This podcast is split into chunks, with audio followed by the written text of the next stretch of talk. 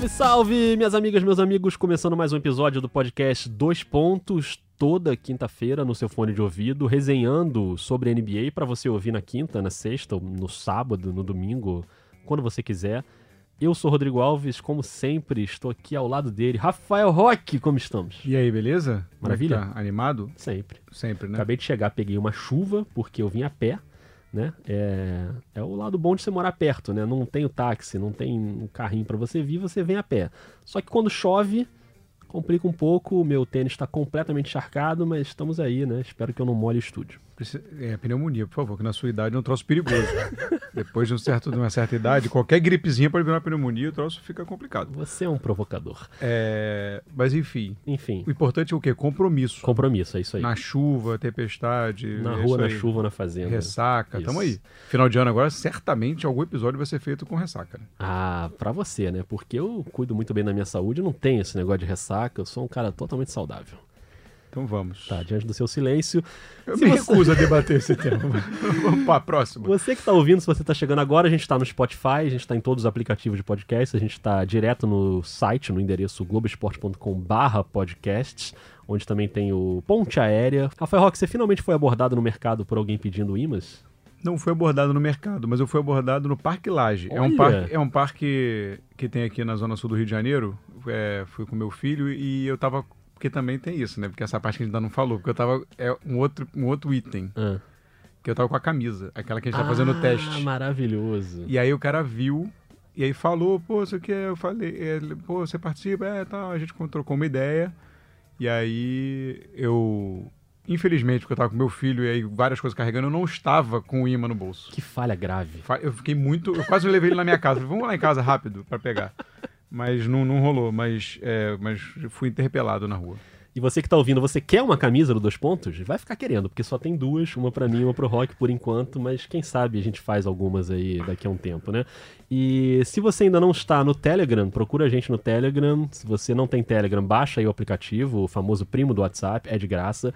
Não tá patrocinando Dois Pontos, né, ainda, pode vir um patrocínio aí da Rússia a qualquer momento, mas procura a gente lá, o nome é NBA Dois Pontos assim como no Twitter. Então manda mensagem, manda áudio. No fim de cada episódio a gente lê ou ouve algumas mensagens aqui que a gente seleciona. Então, se você mandou mensagem essa semana, segura aí até o fim que vai pintar sua mensagem aqui em algum momento. Rock, hoje estamos aqui para falar de um tema complexo. Você tá preparado? Não? Tô preparado. Antes de mais nada, só citar importante. Eu achei Ah, o, o, o nosso amigo internauta que levantou a bola que motivou o tema do tema. Motivou o tema do episódio. Ah, é? É, o Pedro Henrique Boa. Pedro HE33, ele mandou essa semana. Se, é, galera do Dois Pontos, me responde uma coisa séria do Car se o Carmelo e o Dwight Howard são as histórias mais legais desse início de temporada. Boa. O que eu lendo esse tweet, aí a gente começou a conversar e acabou desencadeando no tema desse episódio. O que é mais impressionante é que eu respondi esse tweet pelo Dois Pontos, que foi talvez a minha única aparição no Twitter do Dois Pontos nos últimos cinco anos. Esse dia você estava ativo, você bombou aqui nesse dia. Mas é verdade, lembrei agora desse tema, então, Pedro, né? Pedro, é seu Isso. esse episódio. Fica à vontade, puxa uma cadeira, ajusta aí o volume do seu fone de ouvido, porque a gente tá aqui para falar com você. A gente vai falar de redenção. Esses dois exemplos né, que ele citou, do Carmelo e do Dwight Howard, são duas histórias relevantes que estão acontecendo dentro da quadra da NBA.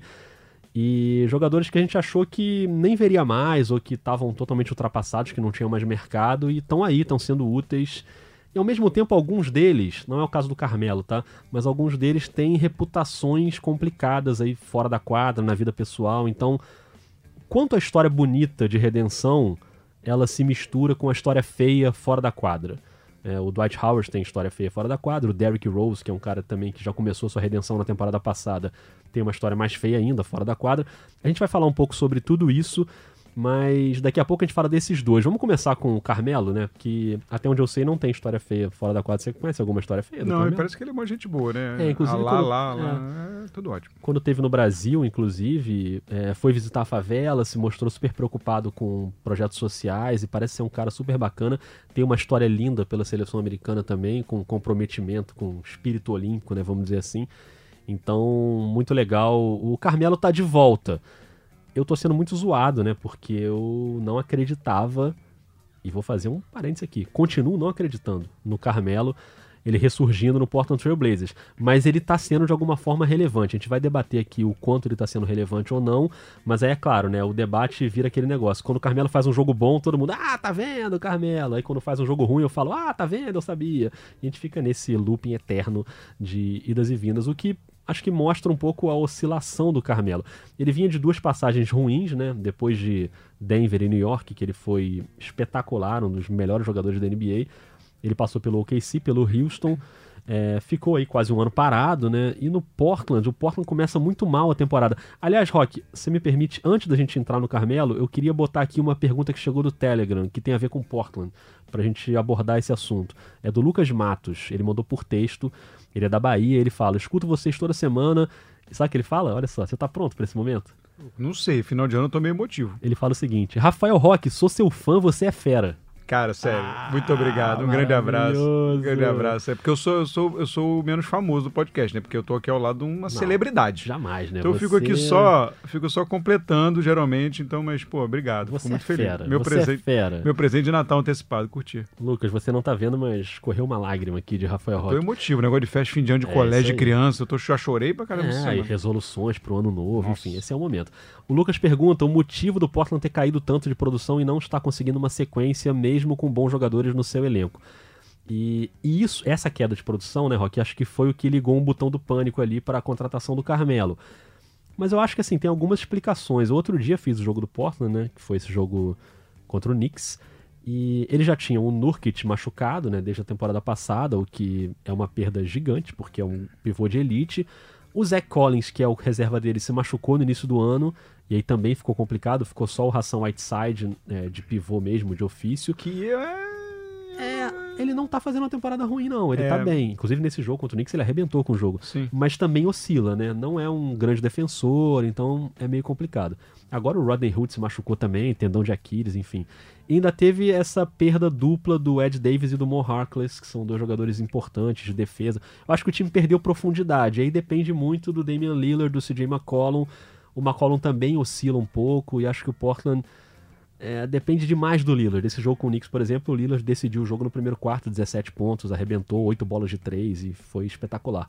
Mas é, é um elenco parecido com o da temporada passada em termos dos protagonistas, mas o, a profundidade do elenco perdeu muito. E acho que nessa que o Portland falou, opa, vamos no Carmelo para ver se ele dá um pouco mais de profundidade, né? É, exatamente. Eles precisavam dessa profundidade ali no, no nos bigs, né? No, no, no front court, ali, de ala para frente.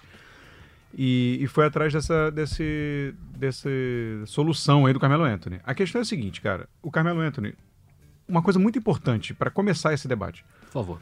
Respeito máximo, hall da fama, carreira brilhante na seleção, carreira brilhante na NBA. Não importa o que aconteça agora com relação à carreira dele na NBA. Enfim, a não ser que ele tivesse uma, uma coisa muito grave, mas mesmo assim, o, o, só o que ele fez em, em, em Denver e em, em Nova York já seria suficiente. Então, assim, vamos, vamos estabelecer que isso está resolvido? Sim. Então, assim, a partir daí. Não, mas a partir daí não dá para perder o senso crítico. É, respeito é uma coisa, não dá para né, ficar também lutando contra o, os fatos. Assim. O Carmelo, ele se transformou em outro jogador.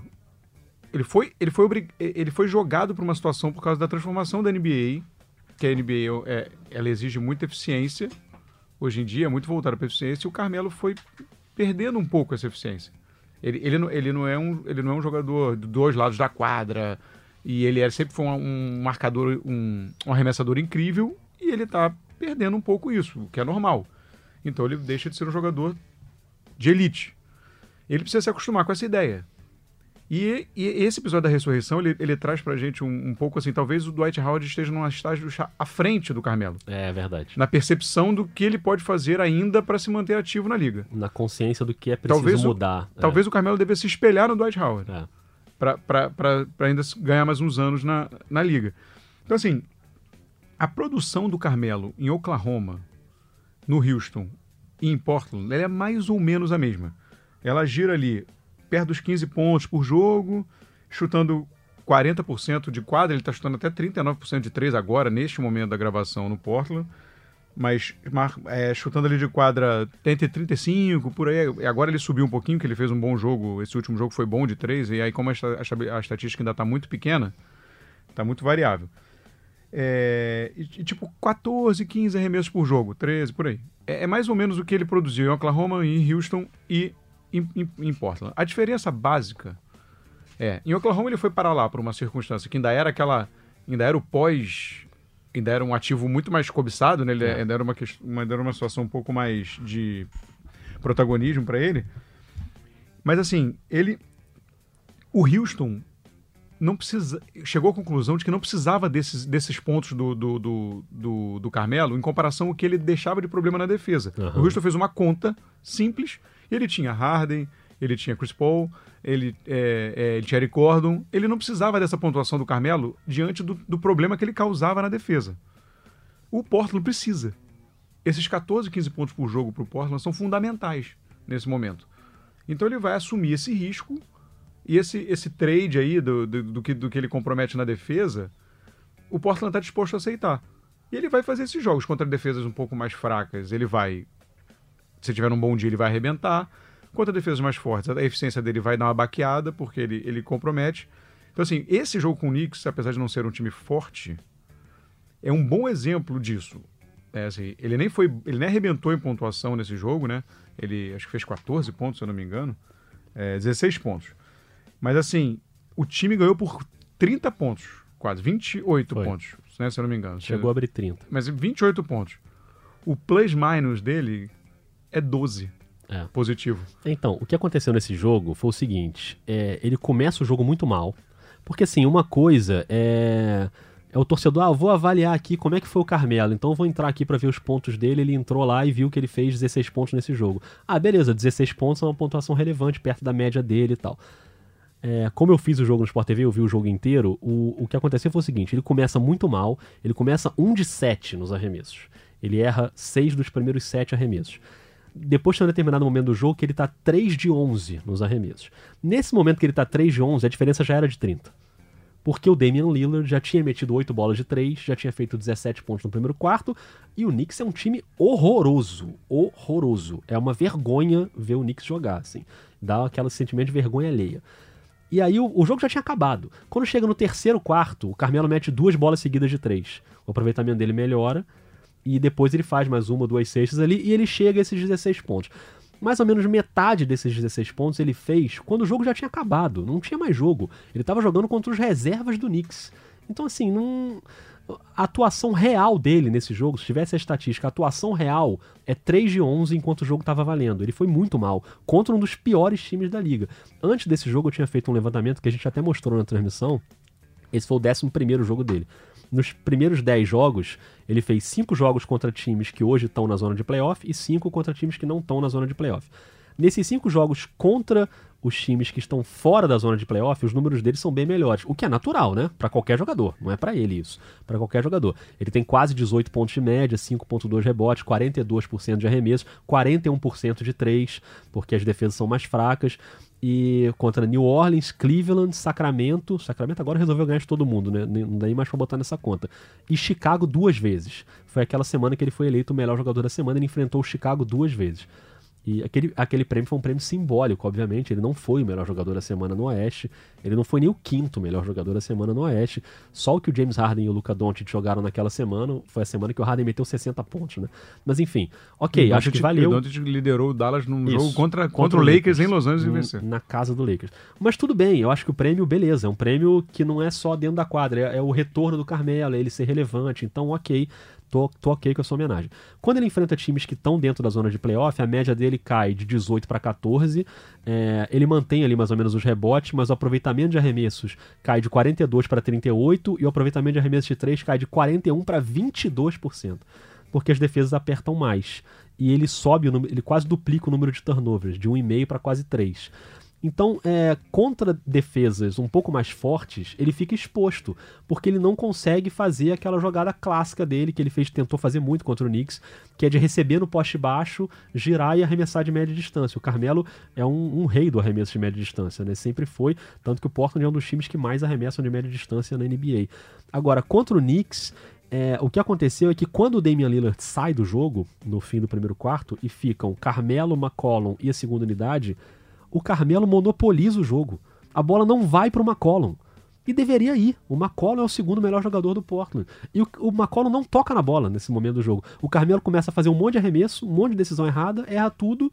E o Knicks não volta pro jogo porque é o Knicks. Se é um outro time, poderia voltar pro jogo ali, entendeu? E, e, o, McCollum, e o McCollum perde ritmo também, né? Totalmente. O McCollum não, tanto que ele Totalmente. fez um jogo bem ruim também. Assim, é. Ele não consegue. Por isso que eu acho que isso que você falou é fundamental, de talvez ele se espelhar em exemplos como o do Dwight Howard, dele entender que ele, ele tá ali para fazer, para receber aquela bola, um catch and shoot, uma bola de três, como foram essas duas bolas de três que ele fez no terceiro quarto. Ele recebeu, arremessou e fez as cestas. Ele é um bom arremessador. Então, o que falta para ele é um, um, sentimento de, cara, eu não vou ser o protagonista desse time em nenhum momento. Pelo menos enquanto estiverem em quadra ou o McCollum ou o Lillard ou os dois. Se o Lillard tá em quadra, é o Lillard que tem que ser o protagonista. Se o McCollum tá em quadra, é o McCollum que tem que ser o protagonista. Se não, tão, não tá nenhum dos dois, aí ok, você tem o Carmelo como ofensivamente, talvez o terceiro melhor jogador do time.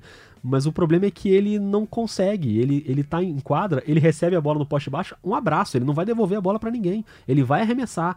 E o aproveitamento dele hoje, contra defesas melhores, principalmente, não é bom. Então é, acho que é só um ajuste no jogo dele. Acho que ele pode ser útil pro Portland se ele entender qual é o papel dele dentro do, do jogo. E aí, do jeito que eu tô falando, parece que eu tô esculhambando o Carmelo. Não é isso. Eu acho ele um cara excelente, assim. E ainda pode ter o seu espaço na NBA, desde que ele entenda qual é o papel dele. É, porque se você for pegar. Se você for pegar essa, dessa seleção de arremessos, em Oklahoma e em Houston, o Houston tem uma, um, um time com a estratégia totalmente voltada para os três pontos. É. Em Oklahoma foi, era 60-40 a distribuição entre arremessos de 2 e 3. Em Houston era 50, acho que era até menos de 2 do que 3. 48, por vezes 52 de 3. Agora, ele voltou a arremessar como ele arremessava em Denver e em Nova York, que é, é. 70% de 2 e 20 e poucos, 30% de 3. Até aí, tudo bem. É o tipo de. É o estilo do time? Ok. Só que ele está arremessando. Antes ele arremessava perto de 50% de quadra. De quadra, né, geral. Hoje em dia ele está arremessando 40% de quadra. É. O que de quadra não é um número muito bom. Não é bom, de 3 assim, é De ótimo, 3 é maravilhoso, mas de quadra não, não, é, não, é, não é um número muito bom. Então, talvez ele precise realmente é, selecionar os seus arremessos. Né? E, e, e tem uma. É, é, é, é muito próximo nesse sentido específico, é muito perto do que a gente já falou, por exemplo, sobre o Westbrook. Uhum. O Westbrook não é bom em alguns tipos de arremesso. E agora que tem o Harden do lado dele, quando ele tinha que botar a bola embaixo do braço e eu tenho que arremessar, o Oklahoma tinha que conviver com isso. Como agora ele tem o Harden, ele tem que selecionar melhor os arremessos para ele poder ter uma, uma eficiência melhor. Com a diferença que o Westbrook tá no prime, né? O Carmelo sim, já não tá mais, não, não, ainda é, tem a questão é, física. Sim, sim, é mais na questão de, sim, de, sim. De, de, de, estratégia, digamos é. assim, né? De, de inteligência QI de basquete. Rapaz, tocou um telefone aqui imediatamente tive que desligar. E alguém me ligou, mas não é o momento, Rafael Roque. Tomei um susto, achei que ele estava sendo invadido por uma nave espacial. Começou a pitar um negócio aqui no ouvido, fiquei, fiquei tenso. Segue o jogo. Então, é, é, então, assim, é mais uma questão de inteligência. O que, no, o que nos leva. Assim, ele pode contribuir? Pode. E o Portland está disposto a pagar o preço. A questão é. O torcedor aparentemente está feliz com os highlights dele, é. ou quando ele joga bem, beleza. Só que quando analisa esses números um pouquinho com mais profundidade, isso se torna um pouco menos vibrante. É. é só isso. É, perfeito. E eu acho até que o Portland tem condição de entrar na zona de playoff, porque hoje você ganha dois, três jogos ali no Oeste já muda tudo, né? Tá tudo muito embolado. Então acho possível que o Carmelo possa ser útil, mas assim, também não vai ser por causa dele que o time vai pro playoff. Ele pode dar a sua parcela ali de contribuição, mas eu acho que com o Lillard, com o McCollum, com outros bons jogadores que tem ali, o time é capaz de melhorar essa situação. E o que eu acho que o Carmelo tem que fazer é se mirar, como você falou nesse exemplo, por exemplo, do Dwight Howard, que nem era para ser contratado pelo Lakers, né? Era o DeMarcus Cousins, o pivô do Lakers, e aí como o Cousins se machuca antes da temporada, o Dwight Howard vinha de uma temporada com nove jogos no Washington Wizards na temporada passada, só jogou nove vezes. Agora ele, enquanto a gente está gravando, ele já tem 24 jogos, jogando 20 minutos, 7 pontos, 7 rebotes são as médias dele, 1.4 nos tocos e 74% de aproveitamento em arremesso. É, ah, mas é melhor que o do Carmelo. Não, claro que é melhor que o do Carmelo, porque ele é um pivô, então ele, ele vai na boa, né? Não dá nem para comparar, seria injusto com o Carmelo comparar esse aproveitamento, porque o Dwight Howard completa muita ponte aérea, vai muito em enterrada, rebote ofensivo e tal. Só que ele claramente aceitou um papel menor, começando pelo fato de que ele é banco, né? Ele não é nem titular, o titular é o Magui, mas ele joga mais tempo que o Magui. Ele tem mais minutos de quadra do que o Magui. Então ele tem uma produção concentrada ali nesses 20 minutos que o Frank Vogel acaba dando moral para ele e ele tá sempre ali em momentos importantes do jogo. Eu acho que ele, eu sinceramente, assim, dou totalmente o braço a torcer. Não, não acreditava, acreditava zero no Dwight Howard. Zero. Acho que achava que era balela esse papo que ele falava na pré-temporada. Não, porque eu vou mudar. Porque... Eu não acreditei. E ele realmente parece ter mudado. E ele vai sendo um cara útil. Ele começou muito bem, depois caiu um pouco, que é normal. Mas parece estar tá sendo um cara bastante útil nesse esquema do Los Angeles Lakers. Sim, ele, ele desistiu, ele desistiu de uma coisa fundamental. E que aí talvez seja a ponte com o Carmelo. Ele insistia, ele sempre insistiu, desde a época do, da outra passagem dele nos Lakers, aí veio com o Houston, veio com o Charlotte, com o Atlanta, toda, toda aqueles, aquela passagem dele, ele insistia nessa coisa dele ter os, os touches, né, os toques no é. poste baixo. Ele queria ter essa, essa bola no poste baixo para tentar fazer a jogada. E ele, em algum momento na carreira dele, ele fazia isso, porque é. ele tinha um atleticismo, uma coisa. E, mas só que mudou, né? Primeiro que ele não, não, não tem parado mais tanto assim para ir Isso. ali embaixo. É. E segundo, que ele foi perdendo essa, essa agilidade essa com o tempo. E, mas ele insistia com isso. E isso foi tirando ele completamente da NBA. Hoje em dia, esse aproveitamento que ele tem é porque, como você falou, ele só vai na boa. Isso. Ele vai só no, na, no, no pick and roll, no, no, na enterrada, no, no, no ponte aérea. Então, ou na desvantagem sobra a bola, ou no putback, ele só vai nessa boa. E ele consegue isso. Esse aproveitamento que ele tem hoje, ele é maior do que o auge do DeAndre Jordan. É. Em, nos Clippers. Assim. É melhor do que o, lá no Lobby City, lá com o Chris Paul. Recebendo ponte aérea do Chris Paul toda hora. É melhor. É melhor do que naquela época. Então, ele, e, e, e ali na, na, área restrita, essa, essa, essa, essa ainda, tá, ainda tá maior. Tá é. perto de 80%. É.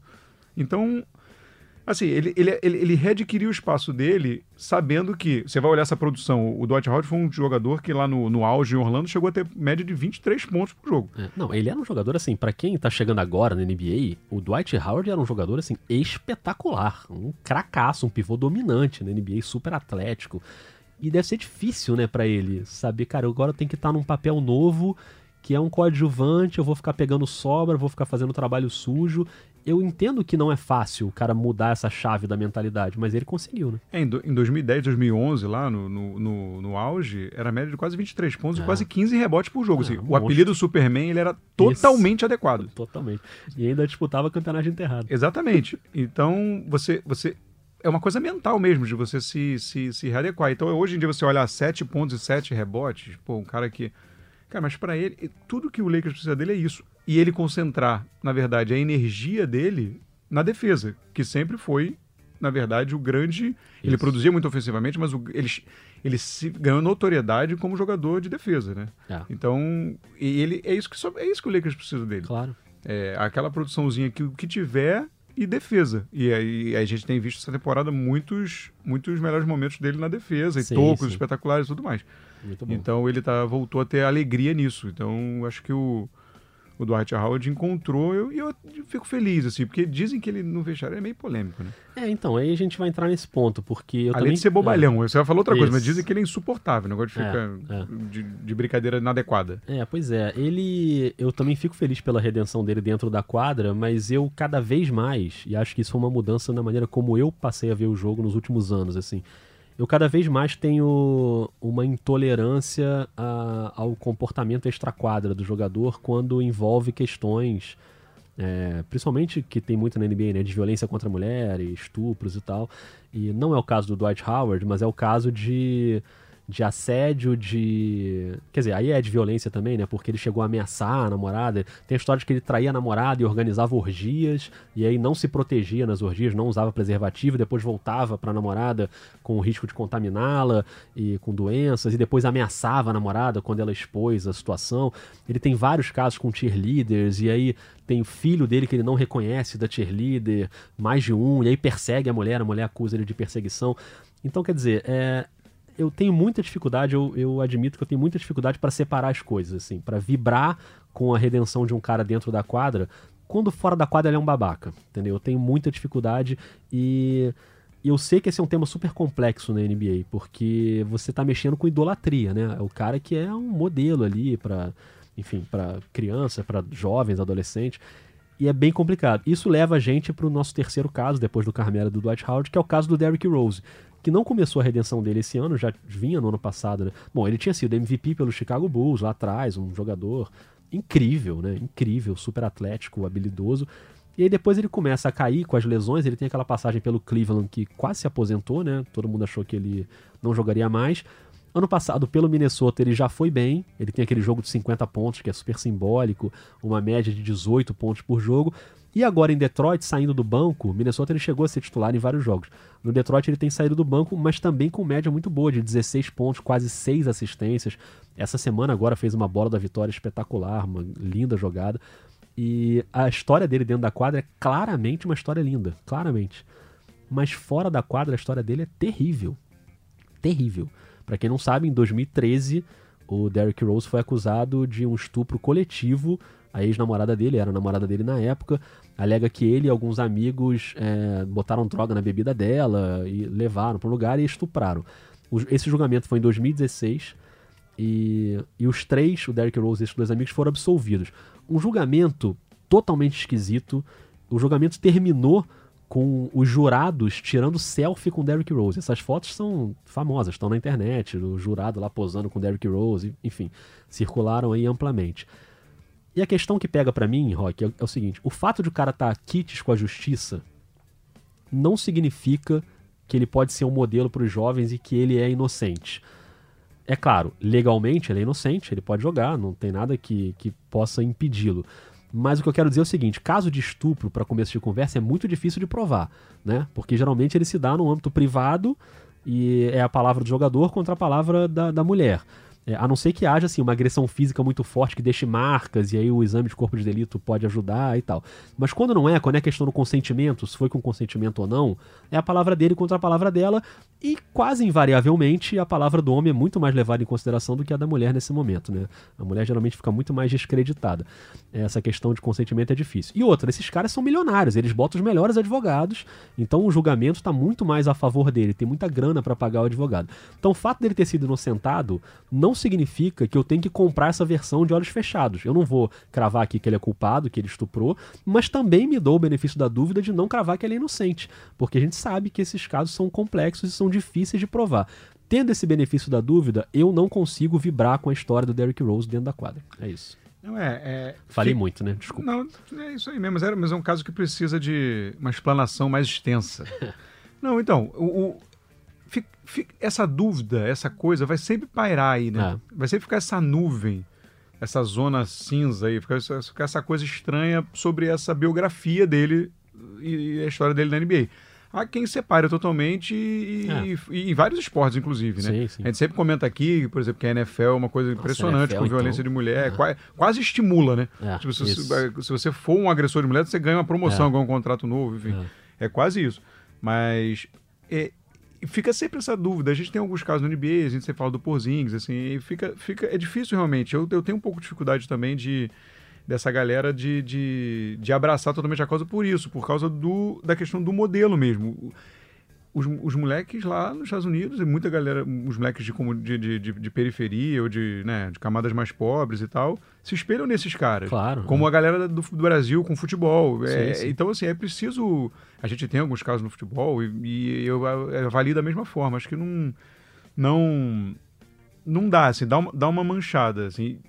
A NBA tem um caso que eu acho muito emblemático, que é o do Lance Stephenson que no caso dele teve agressão grave e exames que comprovaram a agressão. O Lance Stephenson ele simplesmente pegou a namorada dele, jogou de uma escada, foi lá no chão, onde ela caiu, pegou a cabeça dela e bateu no chão. Foi isso que ele fez. E o Lance Stephenson é um cara que até há pouco tempo ficava fazendo cesta, fazendo guitarrinha e todo mundo achava lindo, engraçado. Nossa, que cara divertido, que cara bacana, que cara bem-humorado. E eu admito que eu levei um tempo para entender isso, assim, que cara, eu não eu comecei a virar um mal-humorado na transmissão. Que o cara fazia guitarrinha, me ligaram de novo aqui. Não é hora de me ligar nesse momento. Mas eu não posso tirar o volume desse negócio que a gente já vai usar ele para tocar a mensagem do Telegram. E, e, eu não consigo ver a guitarrinha e, e, rir e achar engraçado, entendeu? O cara é, um, é notoriamente um agressor de mulher, como o Jason Kidd é.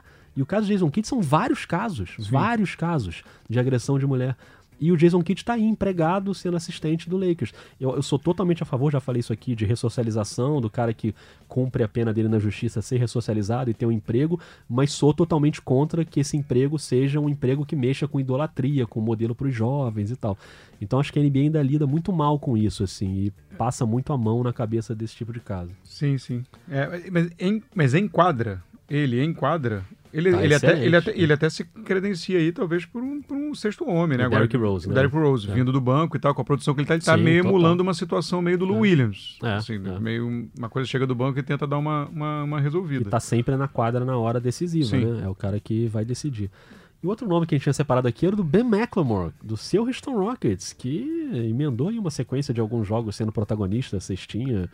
E voltou para a NBA essa criança aí. É, o Ben McLemore, antes de mais nada, é importante frisar assim, que não chega, né, não, não apara a unha desses outros Não tá no mesmo nível, três, assim, claro. É só, é. Um, é só um fato curioso. Isso.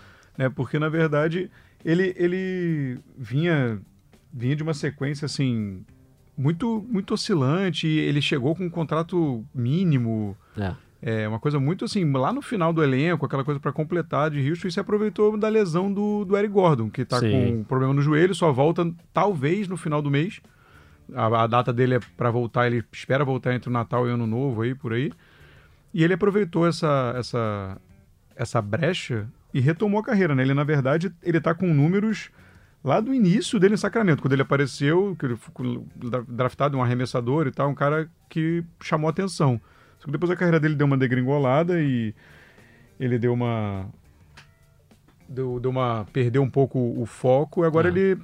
Ele tá voltou. Útil, né? Tá com 10 pontos de. 10 pontos de média e, e, voltou a ter um, um arremesso, um aproveitamento de 3 razoável. Ele tá até começando os jogos como titular. É é, nesse time de Houston, que a gente vai falar ainda um pouco de Houston, né? Depois é, a, gente a, gente vai falar que tem uma pergunta que toca é, no Houston. É, então, depois, depois eu falo tá mais bom. sobre a tática do Justo. Houston. Porque... Falar em perguntas, a gente já pode ir pro Telegram e você que ouviu aí a gente falar sobre o Dwight Howard, sobre o Carmelo, sobre o Derrick Rose, manda a sua opinião pelo Twitter, pelo Telegram, pode mandar em áudio, pode mandar em texto, que a gente vai trocando uma ideia. Mas chegaram algumas perguntas no Telegram nessa semana. Vou tocar uma delas aqui, que é do Lucas Macedo, uma pergunta sobre o New York Knicks, que já foi tema desse episódio aqui. Fala, Lucas. Fala, Rafael Roque, Rodrigo Alves, que é o Lucas do Rio de Janeiro, cara. Queria saber de vocês o que que falta para os Knicks, o que milhões de coisas faltam para os Knicks começar, pelo menos, a ficar no meio ali e não só na lanterna como sempre. Abraço. Rapaz, Rafael Roque, esse é o momento que a gente tem que tomar cuidado com o que a gente vai falar, né? Para mim é muito fácil. É, muito eu, simples. Eu vou dizer que o que falta é o James Dolan pular do barco. E eu estou fazendo as pinhas com as mãos nesse momento, para não falar uma coisa mais grave. E o James Dolan, que é o dono né, do New York Knicks, que muitos americanos consideram o pior proprietário de franquia de qualquer esporte americano. E, enfim, é, acho que só vai melhorar quando ele não tiver mais ali naquele ambiente, porque é um péssimo dono e também é um cara super envolvido em questões extra-quadra também, né? É, complicadas mas criou um ambiente administrativo péssimo que acabou fazendo o New York perder o Porzingis, que não aguentava mais ficar lá. Não conseguiu atrair o Kevin Durant e o Kyrie, que foram para o vizinho, né? E tinha grana para isso. E aí, com essa grana toda, contratou um monte de ala pivô, enfim, e queima os garotos. O Kevin Knox, por exemplo, que ano passado, pô, o Kevin Knox. Kevin Knox agora joga garbage time no Knicks. A gente estava até conversando sobre isso na época até da troca do, do, do Anthony Davis, se o pacote do é, Knicks de jovens é. não era tão bom quanto o do Lakers, pois porque é. os moleques estavam super bem. E cara, o próprio RJ Barrett, assim, o RJ Barrett ele bate muito para dentro e cava muita falta e vai pro lance livre e tem 53% de aproveitamento de lance livre. Quer dizer, os jovens se perdem ali, entendeu? Não dá pra. Eu é, acho muito complicado é, e, nem, e nem só os jovens se perdem. É, é, é um ralo mesmo de, de, de, talento de forma geral. O, o, o James Dolan tá há 20 anos com a franquia. Nossa. Tá? Nesse período, o aproveitamento do Knicks deve ser de 30%. É. E, e, o Steve Mills, que é o presidente, é, o presidente de operações de basquete, tá, ele é, ele, todo mundo muda. Foram é, sei lá, mais de 10 técnicos, hum. foram seis general managers. Phil Jackson, todo mundo passa por ali. E, e não, só, não, só não muda essa dupla. É. Só não muda. O, o, e o James Dolan, o James Dolan ele, ele vai ele vai ter que chegar a essa conclusão, assim, tal, al- mas eu não sei se ele vai chegar a essa conclusão. Tá E faltando um amigo pra dar um toque? alguém chega e fala, olha só, cara, pega esse dinheiro, bota, sei lá, faz qualquer coisa, bota no paraíso fiscal, faz qualquer coisa, não é possível, assim. E, e, na verdade, esse- só que esses caras são multimilionários, bilionários. É, A vida não costuma dizer muito não para essas pessoas. verdade. Então, assim, pro cara fazer uma autoavaliação, amigo, É duro. eu só queria dizer que o torcedor do Knicks, infelizmente, eu acho que a, a previsão não é nada boa. É. É, é, o Fisdale agora foi, enfim, a última vítima. É, e o Mike Mills entrou, né, como interino, mas assim, né, não vai continuar muito tempo. E o Fisdale, é impressionante pensar que há dois anos ele tinha várias ofertas. Não, e é Só, ele- todo mundo queria. Ele tinha, ele tinha várias chances de emprego. Ele, tinha, ele, podia, ele foi cotado pro, pra esse Bucks. cara. É. Ele foi cotado para esse Bucks, ele foi cotado, cotado pro Atlanta. Ele tinha. e- Mas, obviamente, o New York Knicks é uma franquia de um nome que ainda faz muito peso. Ele optou por, por ir para lá e entrou numa furada. É o ralo, né? Você definiu bem, acho que Entrou numa é isso. furada. É e além o disso, falta sorte, né, amigão? Que tinha a maior chance de Falta pegar o. Zion e perdeu a loteria. Exatamente. Exatamente. Enfim, o Rodrigo Righetti mandou uma pergunta aqui que é o seguinte: tenho escutado o podcast, quero parabenizá-los pelo trabalho. Obrigado, Muito Rodrigo. obrigado. hein? Sou torcedor do Lakers, tenho assistido a todos os jogos da equipe. Poucas vezes vi um time tão divertido. Estão me fazendo madrugar vários dias. Os jogadores estão levando a sério, vencendo os jogos, mas passam a impressão de que estão curtindo cada jogo, curtindo estar juntos, dando show quando é possível.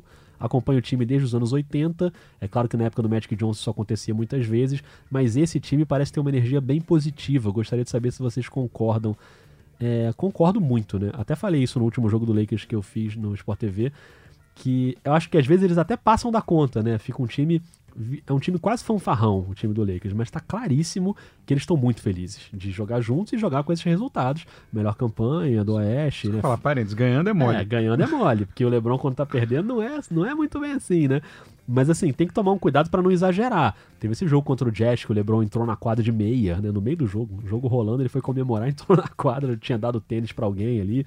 Então é eu acho que assim, e tem a história dos cumprimentos, né, que já tem um cumprimento pra cada um, com o LeBron e tal, como tinha no Cleveland. Então, beleza.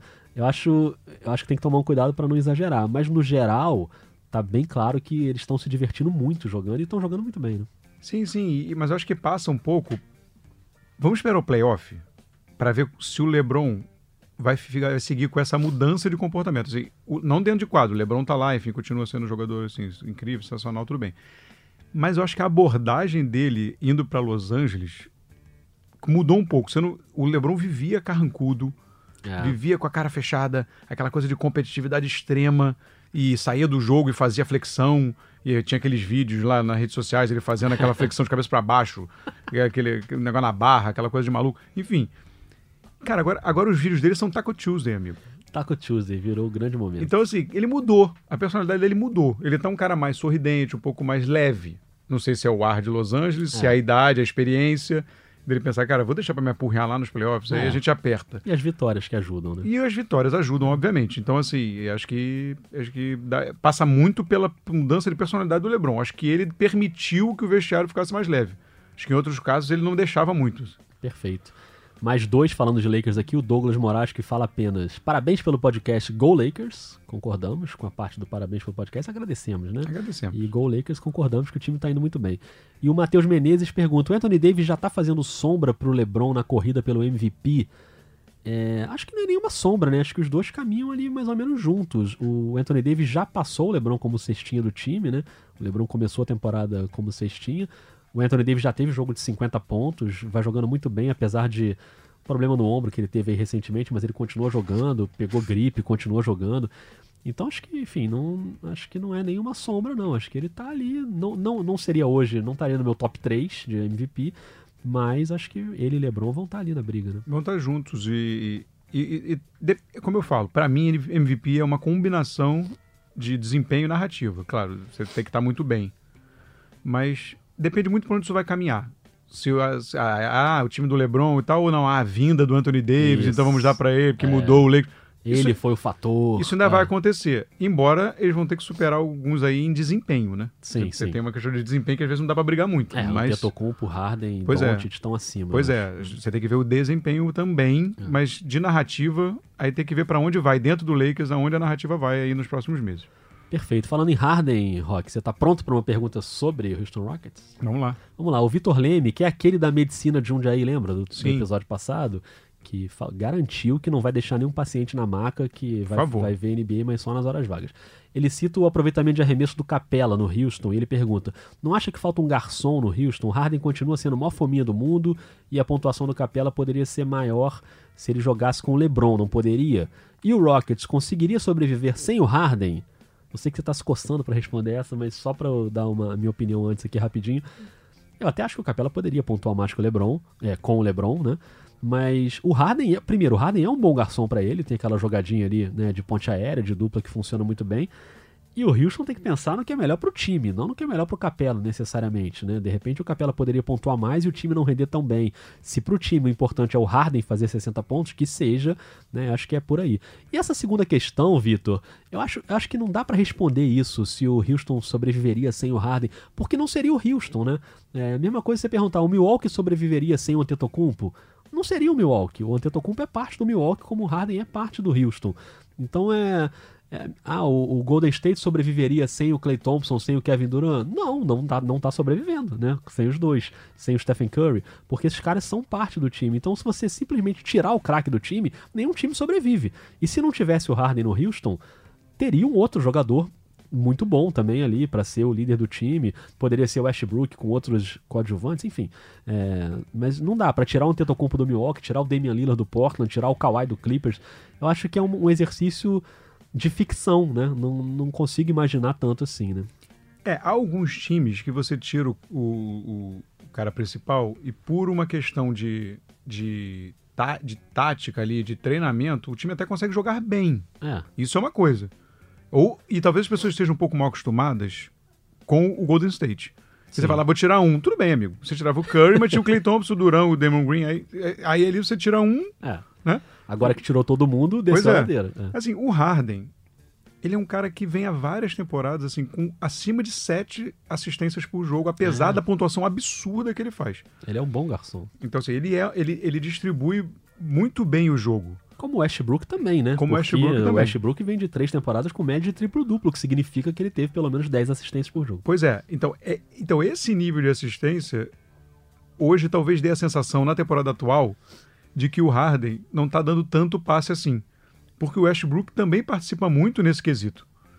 Então, é, vo- você, você fica às vezes com essa sensação. E o Harden está pontuando muito, sim. E é porque ele está pegando, arremessando muito, mas por quê? O que influencia também nas assistências. O time de Houston está arremessando muito mal. Aham.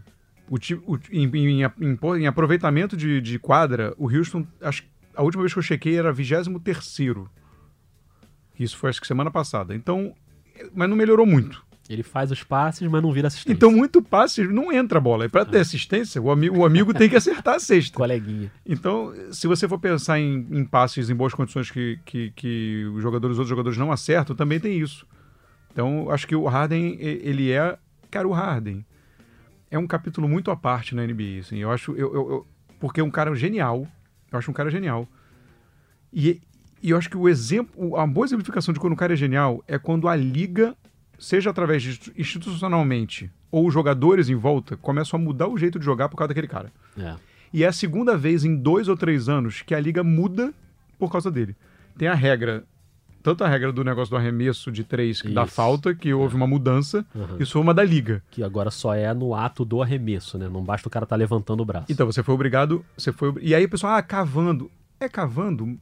Não, é o uso da regra em busca de eficiência. Pode Sim. não ser maneirão, pode não ser divertidão, pode É. não ser super agradável, mas é uma busca de eficiência através da regra. O lance livre é o arremesso mais fácil do basquete. É. Então, ele vai forçar esse contato. E a outra questão é, agora, é, nessa temporada os times estão vindo marcar com dois na pass... ele passa da linha de, meio, de meia quadra, já tem dois caras marcando ele. Os times estão preferindo jogar três contra quatro e deixar dois caras no Harden. Isso é muito louco. Tenta parar pra pensar em quão louco isso é. É o segundo ano seguido que vários times da NBA mudam radicalmente o seu sistema defensivo por causa do Harden. Na temporada passada foi aquela história de marcar na lateral e deixar ele passar passa aí, meu amigo, que eu Pela, vou marcar dar- pela, pela esquerda, É, eu vou te dar lado. o teu lado ruim pra você passar. O Rick Rubio fez isso de maneira né, até O exagerada. Bledsoe fez Isso, muito. o Bledsoe com o Milwaukee. E agora essa questão de dobrar lá em cima, né? Lá no alto, no meio da quadra. Passa no meio da quadra. Chegou a dobrar antes dele passar no meio da quadra. Chegou a acontecer. E eles estão. E, e- não, e, muito, e dobra, e em várias situações fica. É, é. A dobra fica. Isso. E eles, preferem, eles jogam 4 contra 3. Isso. Eles preferem tentar marcar 4 com três jogadores, mas o Harden não voltar a pegar na bola. Assim, isso só mostra o respeito que a liga, que os jogadores têm. Treinadores, é, né? E treinadores com relação ao Harden, preferem essa opção. Então, assim, eu o acho que... Lowe escreveu um artigo sobre isso essa semana, né? Inclusive, leiam o Zach Lowe, né? Sempre. Porque o Zach Lowe é brincadeira, né? Chega a dar uma raiva às vezes, da maneira como ele enxerga o jogo. assim. Inacreditável. Impressionante. Mas vamos fazer um episódio sobre o Harden? Vamos, vamos. Tá na hora, eu acho, hein, de novo. A gente já fez um na temporada passada. É bom, acho que Acho que podemos tá na fazer. hora. O Harden desperta paixões e ódios. É, a gente pode fazer, sabe quando? Eu acho que vai ser legal a gente fazer quando. A gente pode assumir esse compromisso aqui, já pega pesado. Mas assim, não, quando o Eric Gordon voltar. Boa, Porque boa. eu acho que você- a gente vai ter dois, dois parâmetros de Harden. Talvez essa, essa mudança na marcação mude, porque você já tem um arremessador mais confiável livre. É, é. E aí, hoje em dia, o arremessador confiável livre é o Westbrook. Aí complica. É, complica um pouco. E eu vou terminar então com uma sugestão de tema que a gente pode também adotar, principalmente na virada do ano, no início do ano que vem, do Bernardo Maia. Ele fala: Alô, alô, alô não. Olá, galera do Dois Pontos. Sou o Bernardo de Salvador e sempre acompanho vocês. Que tal um episódio sobre o que seria melhor para cada time na janela de transferências? Fica aí a sugestão. Fica aí a sugestão, Rafael Roque. A gente vai ter que. Acho que a gente vai ter que fazer, tipo, uns três episódios. Será que a gente consegue fazer em um com 30? E um é duro, hein?